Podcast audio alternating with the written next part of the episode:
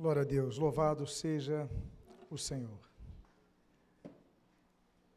A mensagem de hoje, como as outras, elas estão disponíveis no YouTube, no canal Nova Vida Tijuca, e você pode não apenas voltar a ouvi-la, mas também compartilhar com alguém que o Espírito de Deus coloque no seu coração a lembrança e que surja né, então esse desejo para que essa pessoa ouça essa mensagem, assim como as demais que ali estão gravadas. Hoje eu queria falar não de um versículo apenas, mas queria falar apenas da primeira parte de um versículo de um livro cuja mulher, um livro dedicado a uma mulher cujo nome significa amizade. Eu sei que você conhece um pouco a respeito dela e o nome desta mulher, que dá o título ao oitavo livro da Bíblia, é o livro de Ruth. Ruth, ou Amizade, e eu gostaria de ler o título da mensagem de hoje. É Banha-te, unge-te, põe os teus melhores vestidos e desce a eira. Para a leitura inicial, eu convido a que você Fique de pé, aqueles que puderem, por gentileza, que por favor fiquem de pé. Nós vamos ler apenas esta parte do capítulo 3, no versículo 3. Enquanto você encontra esse texto, o livro de Ruth é um livro muito curto, é um livro de quatro capítulos. Fala de uma mulher que não é israelita, é uma mulher que é moabita, é de um povo vizinho a Israel e que tinha um histórico de inimizade com Israel. Esta mulher, ela se casa com Quilion, o homem de origem belemita, só que Quilion morre, todos os homens da família morrem, e isso então nós temos uma grande tragédia no primeiro capítulo de Ruth, todos os homens da família morrem. Então Noemi, ela decide voltar para Belém, e ali naquela decisão, no versículo 6, no versículo 16, assim como no 17, assim como nos demais versículos, nós temos a tomada de decisão de Ruth. Onde quer que tu fores, eu irei. O teu povo será o meu povo, o teu Deus será o meu Deus. Ruth então decide seguir a Deus, Ruth decide seguir a sua sogra, não deixando a sua sogra, que perdeu o marido e perdeu filhos, ficar sozinha. Não é por acaso, então, como na introdução aqui apresentada, que o nome Ruth significa exatamente amizade. Uma mulher que não abandona as pessoas no momento mais difícil da vida delas. O capítulo 1 fala dessa grande tragédia familiar. No capítulo 2, nós vemos então Ruth conhecendo e começando a colher as espigas, porque ela passou necessidade. No capítulo 3, nós vemos Ruth descendo a eira, e no capítulo de número 4, que encerra esse belo e magnífico livro, nós temos então Ruth se casando com Boaz. O segundo casamento, a segunda núpcia de Ruth. E é muito interessante nós notarmos que Ruth ela se casa com um homem chamado Boaz, e ela tem um filho, e o filho dela se chama Obed. O filho de Obed se chama Jessé, e o filho de Jessé se chama Davi. Portanto, Ruth, ela é bisavó do rei Davi. Há o sangue real de Davi, que vai ser o sangue de Jesus, ou seja, Jesus é descendente de Davi e Davi descende diretamente não de uma israelita, mas de uma moabita. Deus não faz acepção de pessoas. Para Deus, é, todos nós em Cristo somos apenas um povo. Não há branco, não há negro, não há índio, não há asiático. Para Deus, nós somos imagem e semelhança dele e o que nós precisamos ter cravado em nossa vida, aquilo que nós precisamos ter como identidade é o sangue de Jesus que nos unifica e nos purifica de todo pecado. Todos encontraram o texto de Ruth, capítulo 3, versículo número 3, na sua primeira parte, e o texto que você pode acompanhar em tela diz banha-te e unge-te, e põe os teus melhores vestidos e desce a eira. Oremos. Deus amado e Pai bendito, havemos de, lemos a tua santa palavra e pedimos, Deus, fala conosco nesta noite. Pedimos a tua graça sobre nós, Pedimos a tua unção sobre nós, pedimos que manifestes a, a, nossa vida através da tua palavra, que na tua palavra haja renovação, cura, transformação, salvação. Senhor, que em nome do Senhor Jesus haja crescimento e edificação na tua igreja. E o que nós pedimos, nós te agradecemos em nome de Jesus. Amém e amém. Os irmãos podem tomar assento, eu prometo que não vou passar deste texto que apenas transmite, apenas registra parte do versículo 3 deste capítulo de número 3. Esta mulher, Ruth, ela tem o conselho de Noemi. Noemi, apesar de ser uma mulher que está muito entristecida, está enlutada, está cansada, está desesperançada, ela é uma pessoa que eh, traduz-se a amargura, mas ela traz um conselho a Ruth, a sua única companheira, a única que decidiu ficar ao lado dela. E ela fala para Ruth: Ruth, antes de você se encontrar com Boaz, banha-te. Banha-te.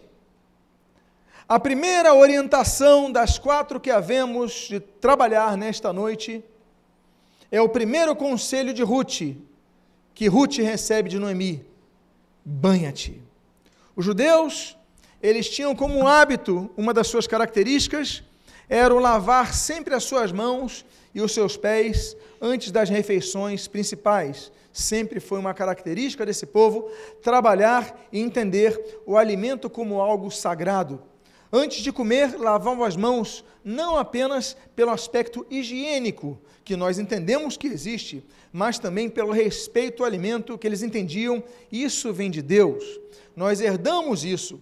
Os puritanos, quando eles resgatam os princípios bíblicos na reforma inglesa, e eles ali são perseguidos, eles imigram para os Estados Unidos, e ali naquela primeira, na primeira colheita, eles fazem um momento que até hoje é, um do, é o maior feriado nos Estados Unidos da América, chamado o Dia de Ação de Graças. Eles agradecem a Deus pela colheita que tiveram, apesar de um tempo tão difícil. Nós devemos em tudo dar graças. Então, no momento do alimento, eles dão graças, e nós mantivemos esse costume. Antes nós comermos, antes nossas refeições, nós sempre damos graças. Mas é interessante que os judeus lavam suas mãos e também lavam seus pés. Não se come com os pés mas eles lavam os pés. Os muçulmanos também têm esse hábito muito grande de lavar as mãos e os pés como sinal de respeito. Mas o lavar as mãos e os pés é o que nós já vemos, por exemplo, no livro de Gênesis, no capítulo 18 e no capítulo 19, quando Abraão, por exemplo, recebe os anjos nos carvalhais de Manre, Gênesis capítulo 18, e Ló recebe os anjos eh, ali em Sodoma, na porta de Sodoma, como diz a Bíblia, recebe também dois anjos. Os anjos, eles chegam para anunciar coisas a Abraão, os anjos eles chegam para anunciar coisas a Ló. E uma característica desses dois homens é que os dois eles lavam aos pés dos seus convidados.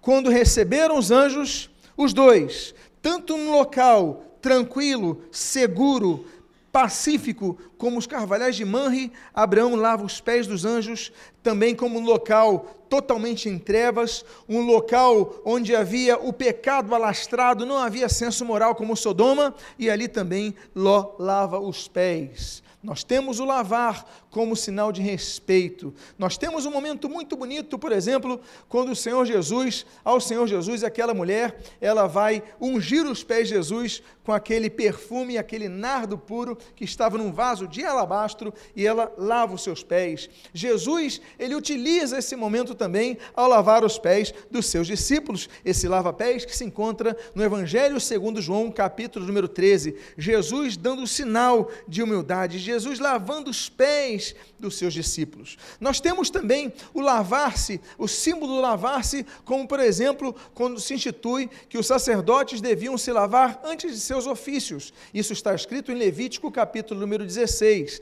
Antes de exercerem os seus ofícios na casa do Senhor, antes de exercessem seus ofícios diante do povo de Deus, eles tinham que tomar um banho, eles tinham que estar puros, não apenas puros no coração, mas simbolizando isso, puros em suas vestes. Meus amados irmãos, o primeiro conselho de Noemi falar é lavar-se, porque nós devemos nos lavar. Lavar o corpo também nos aponta a momentos difíceis e novas fases que nós vivemos. Por exemplo, o momento pós-luto. A Bíblia diz, a Bíblia fala, que o rei Davi, quando o seu filho está muito enfermo, Davi então fica sofrendo. Davi não toma mais banho, Davi para de se alimentar, Davi começa a sofrer pela enfermidade do seu filho. E aquele filho lhe foi tomado. Fruto do pecado, com Batseba, aquele filho lhe foi tomado. A Bíblia diz então que depois disso, a primeira atitude, em 2 Samuel, capítulo número 12, é que Davi tomou banho. Davi então passou o luto e seguiu a sua vida.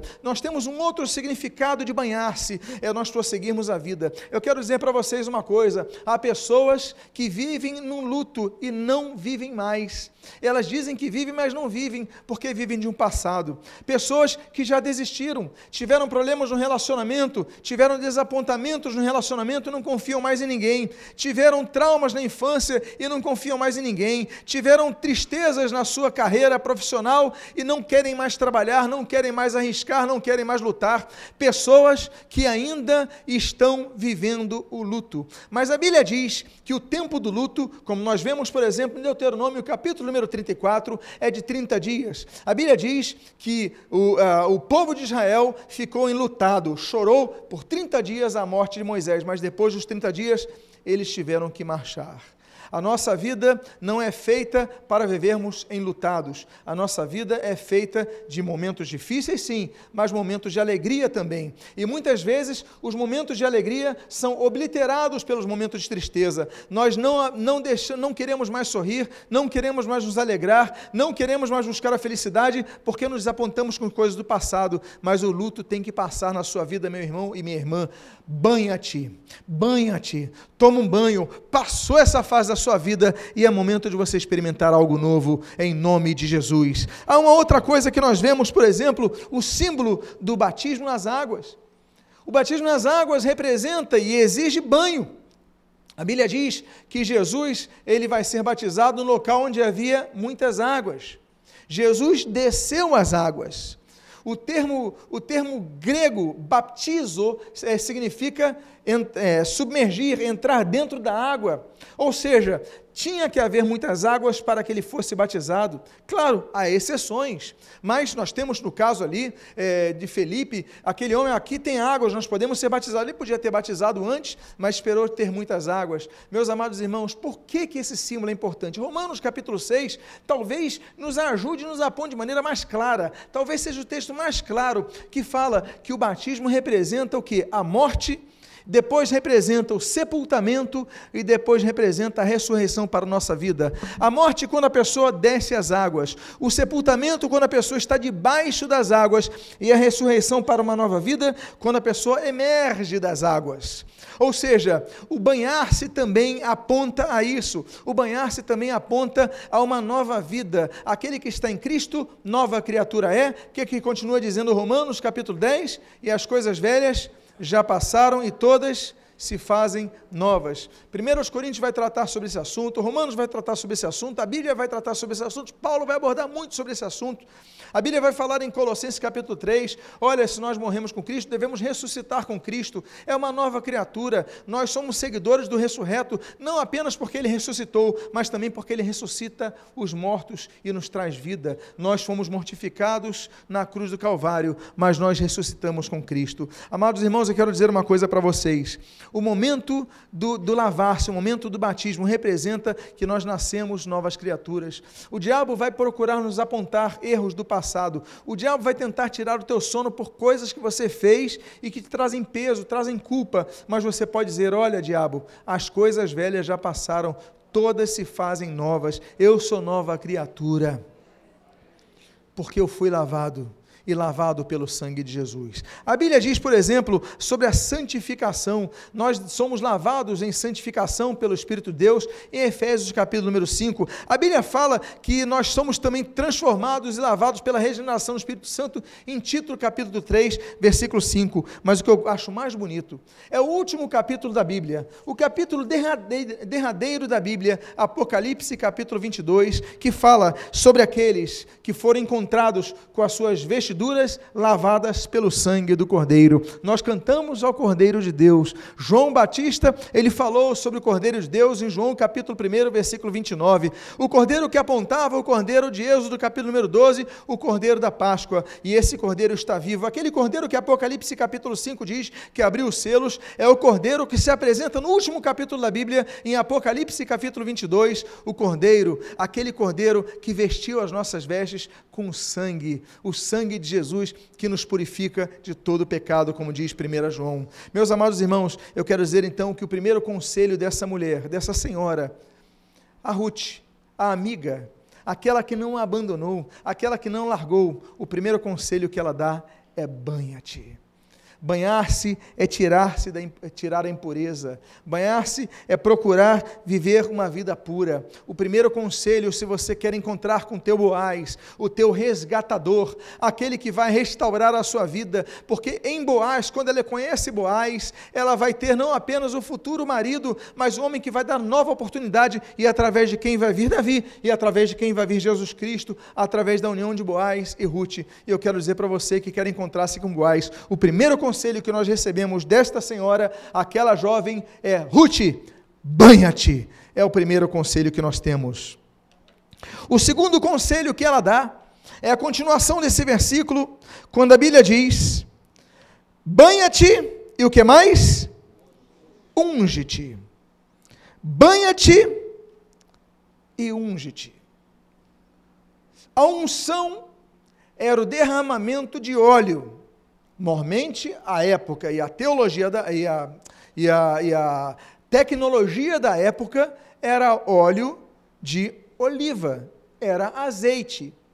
Então se costumavam ungir pessoas, se costumavam ungir postos, se costumavam ungir objetos com azeite.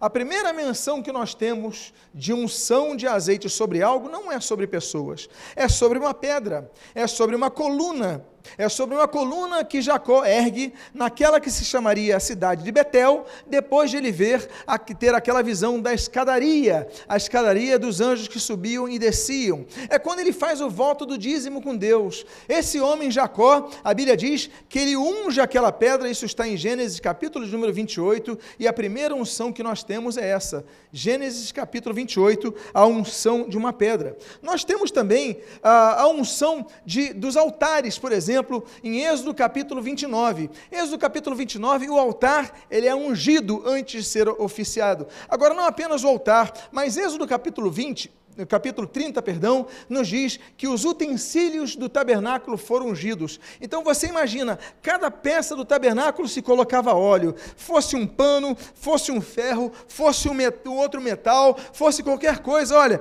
ainda não havia ferro, me perdoe, mas fosse um cobre, fosse, é, fosse ouro, fosse prata, tudo isso era derramado sobre ele óleo, porque unção, ou seja, é um objeto mas a unção representa dedicação para algo.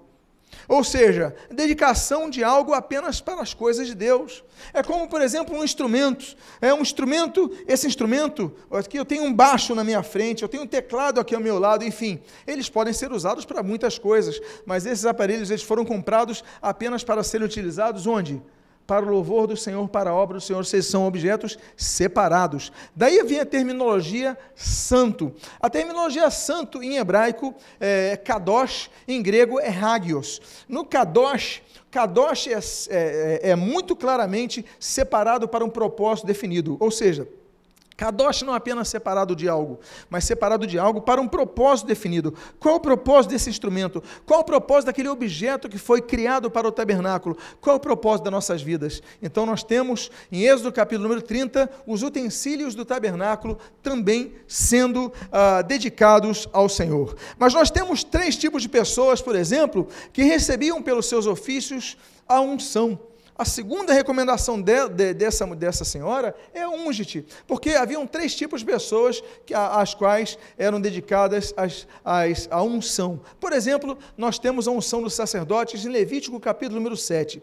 Os sacerdotes, antes de oficiarem ao Senhor, eles recebiam azeite na cabeça deles, era derramado sobre eles azeite. Por quê? Porque eles precisavam ser separados. Volta a dizer, ah, o óleo da unção aponta ah, a, a, aprovação divina, a, a, a bênção divina para que aquela, aquela pessoa pudesse exercer o seu ofício. E o sacerdote tinha que oferecer o seu ofício agraciado pelas bênçãos de Deus. Nós temos, por exemplo, além dos sacerdotes, nós temos os reis. A Bíblia diz em 1 Samuel, capítulo número 10, e nós temos ali a unção do rei Saul pelo profeta Samuel. A Bíblia diz então que Samuel escolhe, ali escolhe não, Saul é escolhido. A Bíblia diz que Saul, ele se sobressaía do povo pela sua altura. Os ombros de Saul eram mais altos que a da média do povo. Nós sabemos que Saul era um homem forte, alto, né, muito vigoroso. Tanto é que a, a, a, a armadura dele nem nem Davi conseguiu segurar a armadura dele,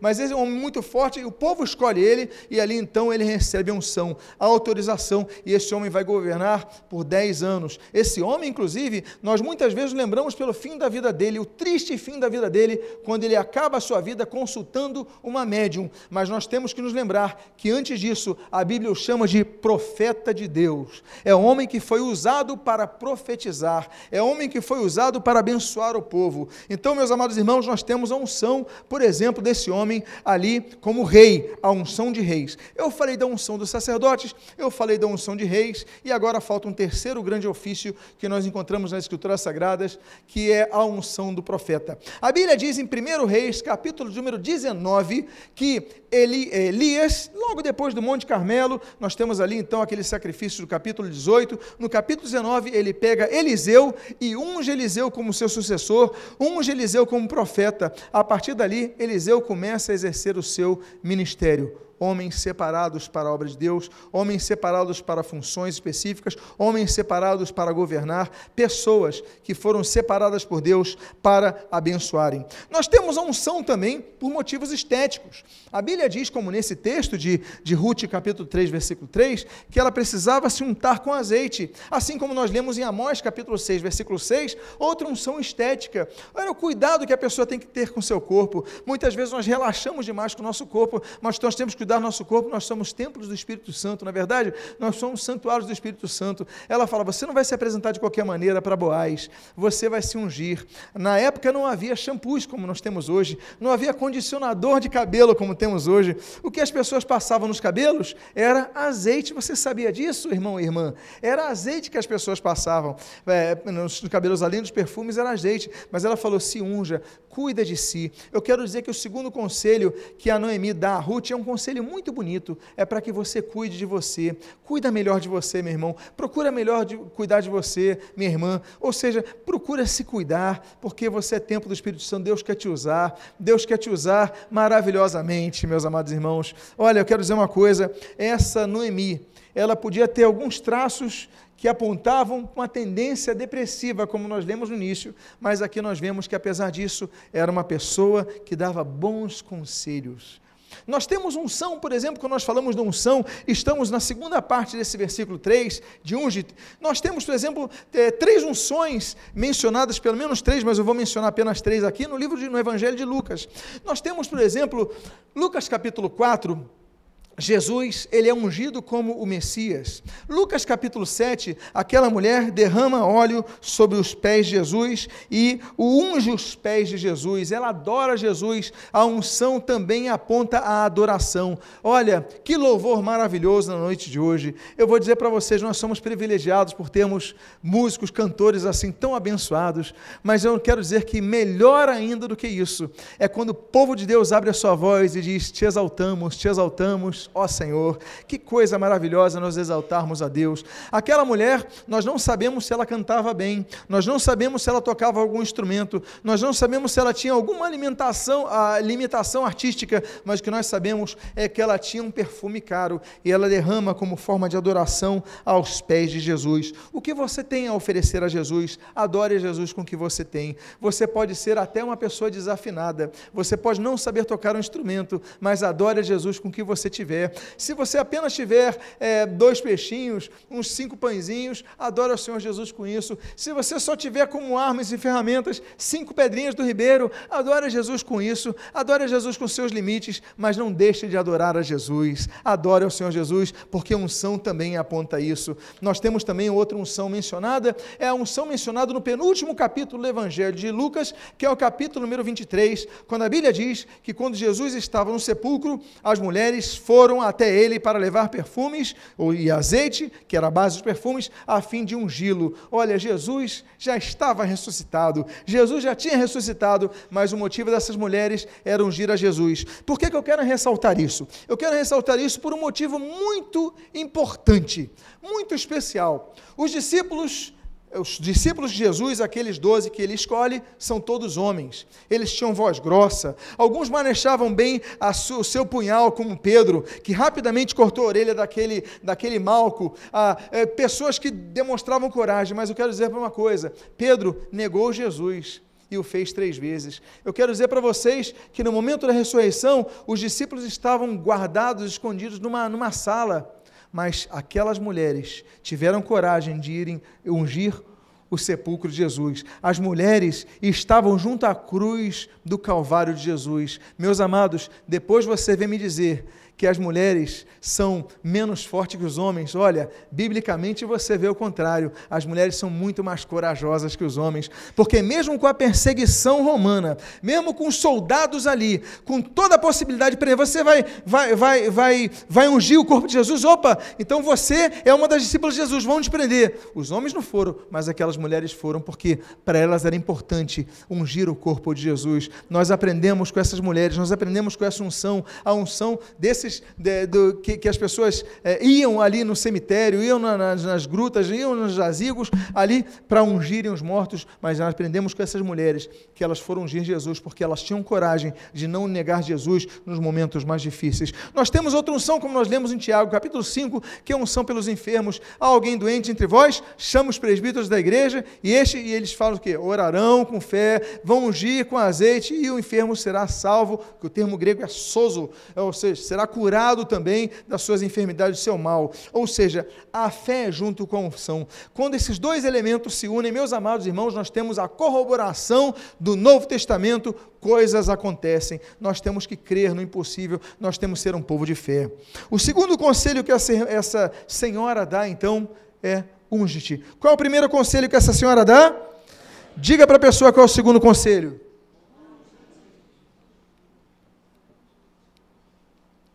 O terceiro conselho que esta senhora dá para aquela mulher cujo nome significa amizade é: põe os teus melhores vestidos.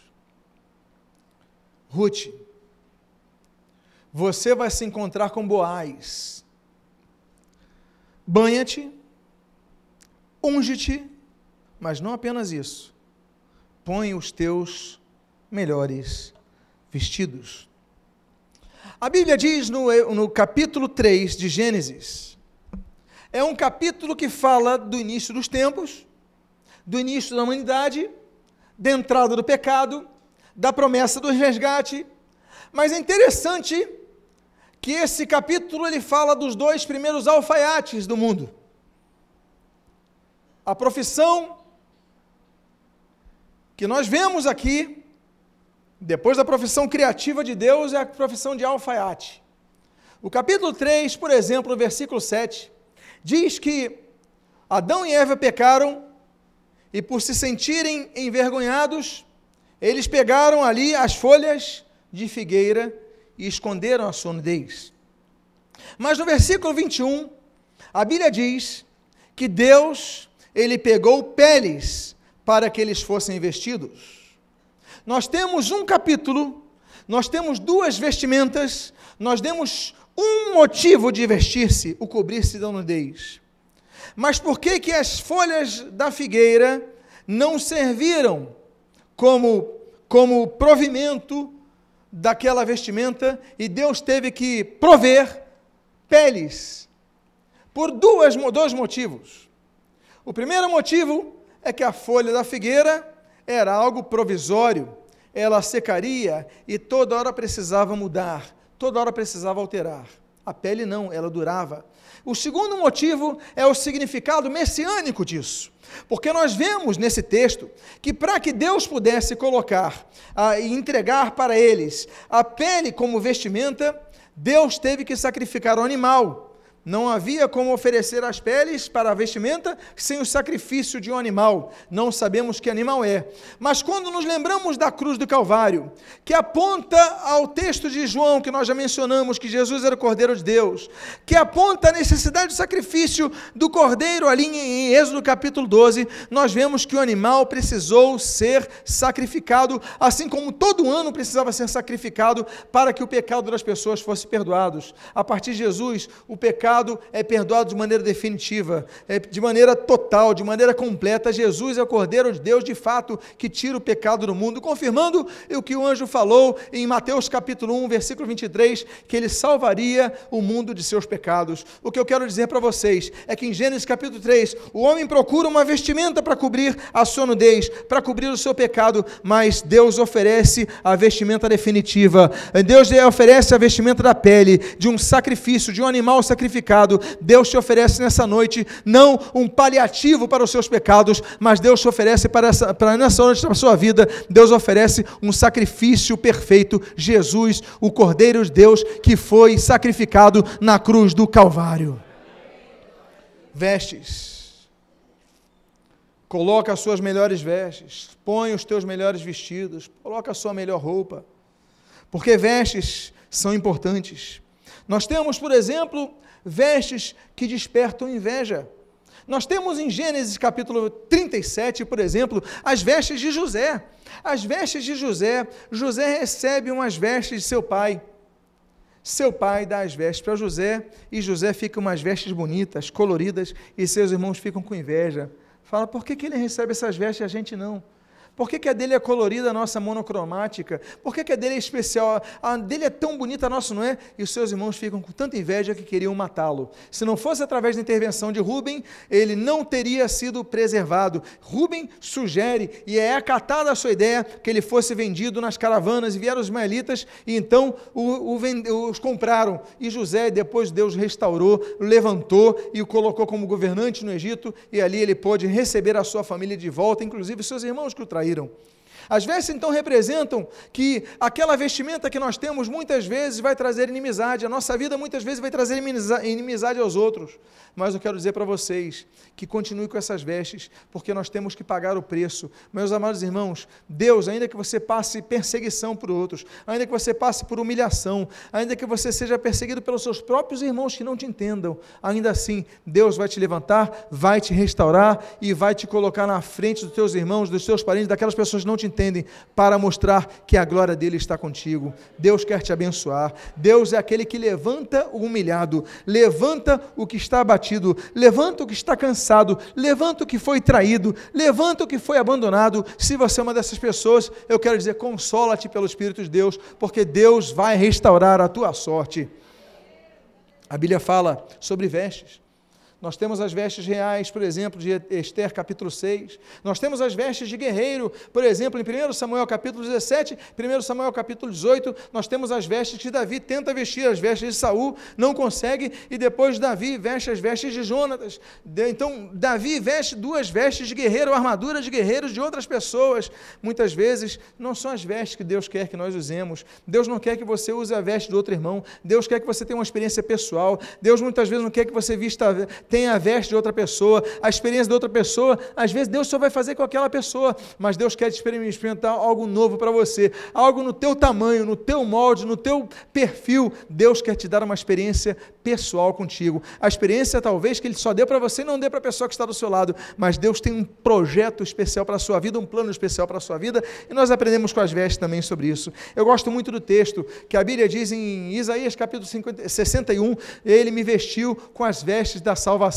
A veste que nós precisamos vestir é a veste da salvação. Nós somos salvos, fomos salvos e seremos salvos. Nós precisamos manter a nossa salvação, nós precisamos valorizar a nossa salvação. Meus amados irmãos, devemos perseverar até o fim. E eu quero dizer para você uma coisa: vista as vestes da salvação. Eu quero dizer para vocês dois textos sobre vestes aqui. Eu quero dizer, por exemplo, de Romanos capítulo 3, que nós devemos revestir de Cristo. E isso aponta para o texto de Colossenses capítulo número 3, também capítulo número 3, que nós devemos usar vestes espirituais. Nós temos as vestes carnais, nós temos a veste do homem natural, mas nós temos as vestes espirituais. A Bíblia fala sobre três tipos de pessoas que estão na face da terra. Apenas três tipos tipos de pessoas, e todas elas são mencionadas por Paulo. A Bíblia fala, e Paulo registra, que existem um homem carnal, capítulo 3, versículo 1, por exemplo, de 1 Coríntios, existe o um homem carnal, existe o um homem natural e existe o um homem espiritual. As coisas espirituais se discernem pelos espirituais. Eu quero que você busque uma vida de mais profundidade com Deus, uma vida maior de oração, uma vida maior de leitura da palavra, uma vida de maiores, maior profundidade com Deus, porque Deus quer te galardoar com coisas que você nem almeja que um dia merecesse, ou que um, porque ninguém merece, que um dia você pudesse receber. Deus quer te dar coisas novas. Deus quer te dar coisas novas. Como foi dito hoje pela manhã, o texto de Jeremias, né? Deus quer te mostrar coisas grandes e ocultas que não sabes. Deus quer te mostrar algo novo que você ainda não conhece. Então, são as vestes. Eu quero dizer para você duas coisas em Apocalipse, por exemplo. Em Apocalipse capítulo 3, nós temos é, duas menções a vestes, várias menções a vestes, como é que eu citei no capítulo 22, mas eu quero citar a do capítulo 3, quando a Bíblia diz que alguns da igreja de Sardes não mancharam as suas vestes, e esse é um, um dos elogios que é dado àquela igreja de Sardes, é que alguns cristãos não mancharam as suas vestes com pecado. Nós, quando fomos transformados por Deus, nós recebemos novas vestes, uma nova identidade. A nossa função é mantermos a nossa vida santificada e a não sujarmos mais as nossas vestes de, de carne. Como diz a carta, a epístola de, do apóstolo Judas, no versículo 20 até o versículo 23, nós devemos cuidar e para não, não mancharmos a nossa veste de carne, a carnalidade quer nos sujar. Nós recebemos vestes novas, mas quando sujar, você pega. E o que, que você faz quando a camisa suja? O que, que você faz quando cai um café na sua camisa e você, antes de sair de casa, o que, que você faz? Você toma um banho e você troca a camisa, ou você usa a mesma camisa, você troca as suas vestes. Nós trocamos as nossas vestes porque nós não gostamos de andar com vestes sujas.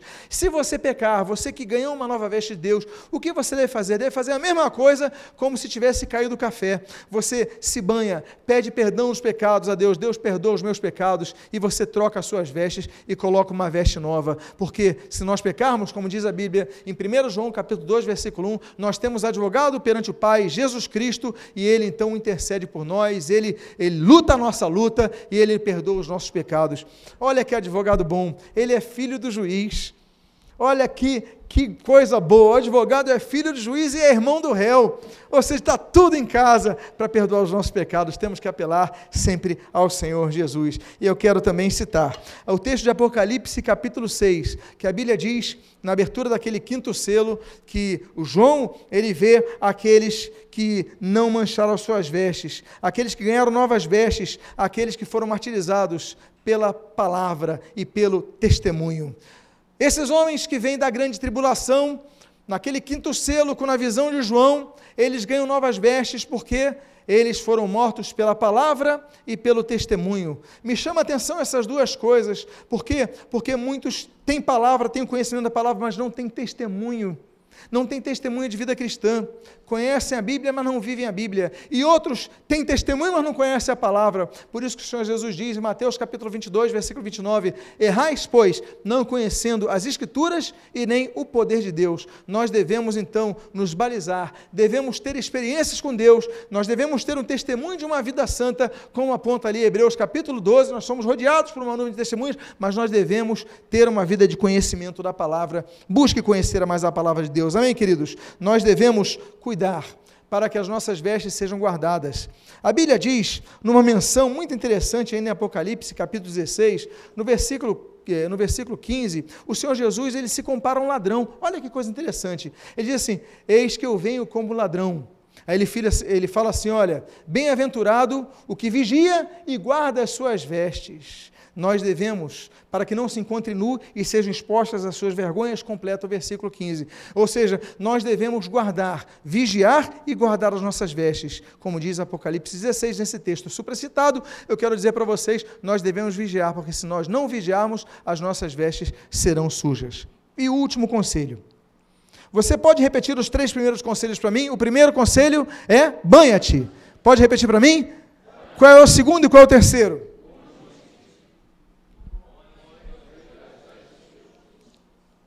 E o quarto e último conselho. E desce a eira. Eira é o local onde se debulha o trigo. É onde local é o local onde o trigo é triturado, ele vai se tornar pó, para que depois se torne em pão, em bolo, em outros tipos de alimentos farináceos desce a eira.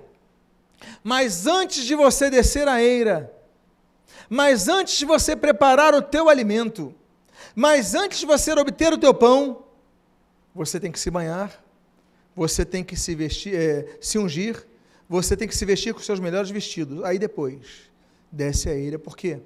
Porque muitos não vão até a eira. Muitos não vão até Beit-El muitos não vão até a casa de Deus, muitos não vão a Betlehem ou Belém, a casa do pão, muitos não querem compromisso com a obra de Deus, muitos não querem ir para a obra de Deus.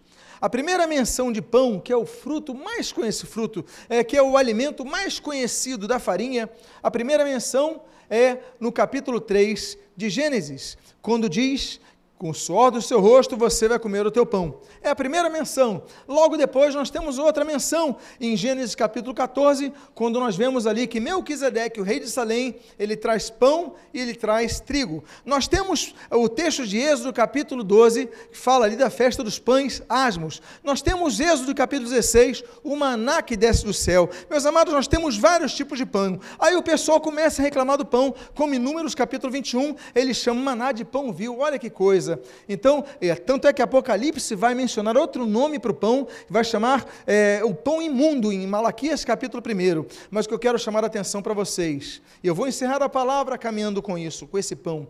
O primeiro pão que eu quero citar para vocês é um pão que satisfaz. Nós mencionamos no momento da ceia do Senhor, que aqui partilhamos alguns minutos. O pão que desce dos céus não é o maná que nós precisamos, porque o maná cessou. Assim que Israel entrou na terra prometida, o maná que era o alimento por tantas décadas, cessou de cair sobre Israel. O maná que tinha a forma de pão, mas tinha sabor de mel. Olha que coisa interessante, mas eu quero dizer uma coisa para vocês. O pão que nós precisamos é Jesus, o pão que desce do céu. Eu sou o pão da vida, disse o Senhor Jesus. Então Jesus é o pão da vida. A outra coisa que eu quero dizer para vocês é sobre a importância, a importância da igreja, porque a Bíblia diz em Atos capítulo 2 que a igreja partia o pão de casa em casa. O que, que significa isso? A comunhão. Nós temos os grupos de vida. Meus amados, a igreja pode se tornar um auditório, onde você chega, onde você assiste o culto, alguns oferecem e dedicam culto ao Senhor, e depois, quando termina o culto, vão embora para suas casas e não tem comunhão nenhuma, não tem relacionamento nenhum. Ou seja, você transformou a igreja num auditório. Igreja não é apenas um auditório, porque tecnicamente é um local onde as pessoas ouvem, então tecnicamente pode também ser um auditório, mas Deus não fez a igreja para ser um auditório. Deus fez uma igreja para ser uma agência de transformação da sociedade, o local onde se louva a Deus, o local onde se ensina a Bíblia e a palavra de Deus, o local onde Jesus Cristo é cultuado, adorado e apontado como o único caminho, a verdade única e a vida. É um local onde a presença de Deus se manifesta, o Espírito se habita e o Espírito move pessoas através de dons para que possa gerar edificação aos santos e transformação na sociedade. E igreja, então, um conjunto de pessoas que são movidas pelo Espírito de Deus, cheias do Espírito de Deus, para fazer transformação no local, mas na sociedade. Mas para isso precisamos uns dos outros, não como membros de auditório, mas compartilhando comendo pão com os outros. Nós louvamos a Deus pelos irmãos que estão nos grupos de vida, nós oramos ao Senhor para que os demais se integrem, para que você conheça as pessoas, para que você possa se dar a conhecer com as pessoas, para que você possa unir as suas forças. Aí você une, uns unem nos instrumentos, outros unem no ministério de socorro, outros se unem no ministério diaconal, outros se unem no ministério com as crianças, outros no, na operação de som, cada um se une numa coisa, mas no, nos grupos pequenos, nos grupos familiares, as pessoas vão se conhecendo mais, vão se integrando, vão se ajudando. Eu gosto muito desse texto que fala do pão sendo partido de casa em casa. E por fim, é o pão que aponta aquela aliança. Deus fez várias alianças com a humanidade. Temos várias alianças mencionadas na Bíblia, e a Bíblia fala de uma nova aliança que havia de ser é, efetivada, efetuada. Deus já fala da primeira aliança, temos a aliança trinitariana em Gênesis capítulo 1, versículo 26, façamos, pois, o homem a nossa imagem e semelhança. Nós temos a segunda aliança em Gênesis capítulo 3, aliança com Adão. Nós temos outra aliança, aliança com Noé, Gênesis capítulo 9. Nós temos a quarta aliança, aliança que Deus faz com, com Abraão, Gênesis capítulo número 12 e capítulo número 15. Deus vai fazendo alianças, Deus faz uma aliança com Israel, Deuteronômio 28 e 29, Deus faz uma aliança com Davi, segundo Samuel capítulo 7, mas em Jeremias capítulo número 31, Deus faz uma promessa, far-vos-ei uma nova aliança, uma nova aliança com características específicas, e ali o Senhor Jesus, quando pega aquele pão, quando pega aquele cálice, naquele cenáculo em Jerusalém, Jesus fala, olha, esse é o cálice da nova aliança, que é derramado em favor de vós, olha meus amados irmãos, hoje nós celebramos esse momento momento da aliança. Nós celebramos esse momento que Jesus, é, apontamos esse momento, celebramos esse momento, anunciamos o momento de Jesus até que ele venha, mas aquilo que foi assinado não com uma caneta, não num cartório, mas foi assinado numa cruz do Calvário, uma cruz com seu próprio sangue, o sangue de Jesus. É por isso que em 1 Coríntios capítulo 11, a Bíblia diz, olha, antes de você comer do pão, beber do cálice, examine-se, pois, versículo 28, o capítulo 11, examine-se, pois, o homem a si mesmo, então coma do pão, beba do cálice. É a última coisa que eu quero quero dizer para vocês é que nós devemos, então, esse pão da vida que nos transforma, mas nós devemos olhar para nós mesmos, fazer um autoexame. Eu quero dizer que essa mulher, Noemi, eu nem terminei de trabalhar o, o versículo 3, eu fiquei apenas na primeira parte, nesses três conselhos, e ali, então, o quarto derradeiro conselho é vai à ação. Agora você pediu perdão dos pecados, você fez uma aliança com Deus, agora vai buscar a sua bênção. E ali no capítulo seguinte, essa mulher se casa com Boaz, e como já dito anteriormente na introdução, introdução, ela tem um filho chamado Obed, e Obed gera Jessé, e Jessé gera Davi, e de Davi vem o rei dos reis, o senhor dos senhores, o Senhor Jesus. Ou seja, a geração abençoada por causa de um conselho. A Noemi, ela podia ter ficado calada, mas ela orientou. Ela deu boas orientações. Menina, Ruth, amiga, banha-te. Você pode repetir comigo? Banha-te, unge-te, põe os teus melhores vestidos. E agora, meu irmão, é hora de você descer a eira. Vamos ficar de pé nesse momento. Vamos glorificar a Jesus nesse momento. Vamos exaltar a Jesus nesse momento. Eu quero fazer uma oração. Eu quero fazer duas orações nesta noite. A minha primeira oração que eu quero fazer nesta noite é a você que precisa entregar a sua vida ao Senhor Jesus. Eu quero convidar que todos fechem seus olhos.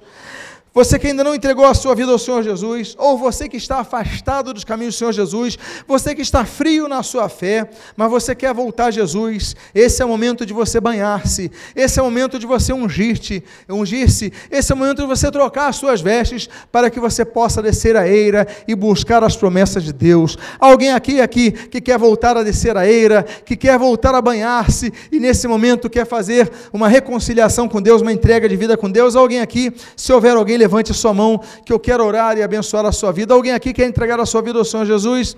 Eu quero fazer então uma segunda oração, uma oração dedicada àqueles que estão na casa do Senhor. Mas ouviram essa palavra e ouviram pelo Espírito de Deus que precisavam se acertar com Deus, precisavam tomar um passo com Deus, precisavam tomar uma postura. Olha, eu preciso me banhar, eu preciso limpar minhas vestes. Eu preciso me ungir, eu preciso da unção do Espírito Santo que eu principal símbolo do óleo é o derramar do Espírito Santo em minha vida. Eu preciso sentir a presença do Espírito de Deus, eu preciso sentir a renovação do Espírito de Deus, e eu preciso também não apenas colocar as novas vestes, veste de identidade nova com Deus, mas eu preciso descer a eira. Então, se você é uma dessas pessoas, coloque a mão no seu coração agora, porque essa noite é uma noite de restauração. Assim como Noemi aconselhou a Ruth, esse conselho do Espírito Santo que traz é aconselho à igreja. Pai amado, a várias pessoas com as mãos nos seus corações.